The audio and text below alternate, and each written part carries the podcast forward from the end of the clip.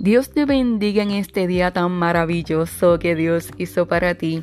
Ciertamente, en estos días, meses, años, nos hemos enfrentado a cambios y los cambios muchas veces traen incertidumbre, pues aún no nos hemos acostumbrado a ellos. Así que lo veo como un ensayo Debo cuidar cuando estoy en abundancia para cuando llegue la escasez.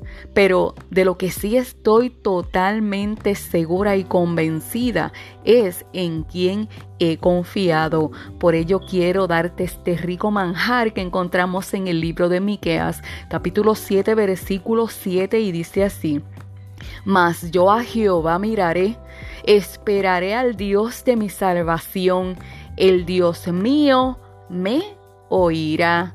Qué alentadora es la palabra del Señor en este día. Confía.